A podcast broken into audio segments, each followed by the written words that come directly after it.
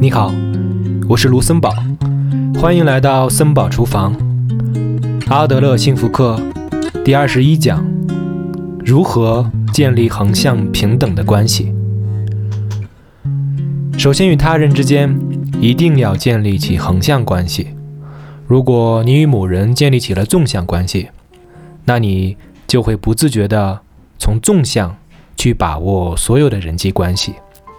反过来讲，如果你能够与某人建立起横向关系，也就是建立起真正意义上的平等关系的话，这就是生活方式的重大转变。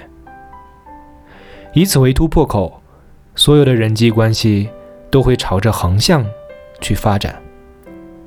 的确，尊敬长者非常重要。如果是公司组织，职责差异自然也会存在，并不是说将任何人都变成朋友，或者像对待朋友一样去对待每一个人，不是这样的。重要的是意识上的平等，以及坚持自己应该有的主张。就拿老师和小明的对话，我们举例来说。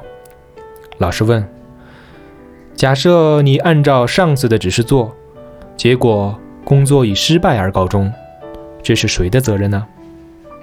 小明回答：“那是上司的责任啊，因为做出决定的是上司，我只是奉命行事而已。”老师问：“你没有责任吗？”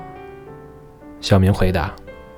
没有啊，那是发出命令的上司的责任，这就是组织的命令责任。老师继续讲，不对，那是人生谎言。你有拒绝和提出更好方法的余地。你为了逃避其中的人际关系矛盾，也为了逃避责任，而认为没有拒绝的余地，被动的选择了纵向关系这一种处理方式。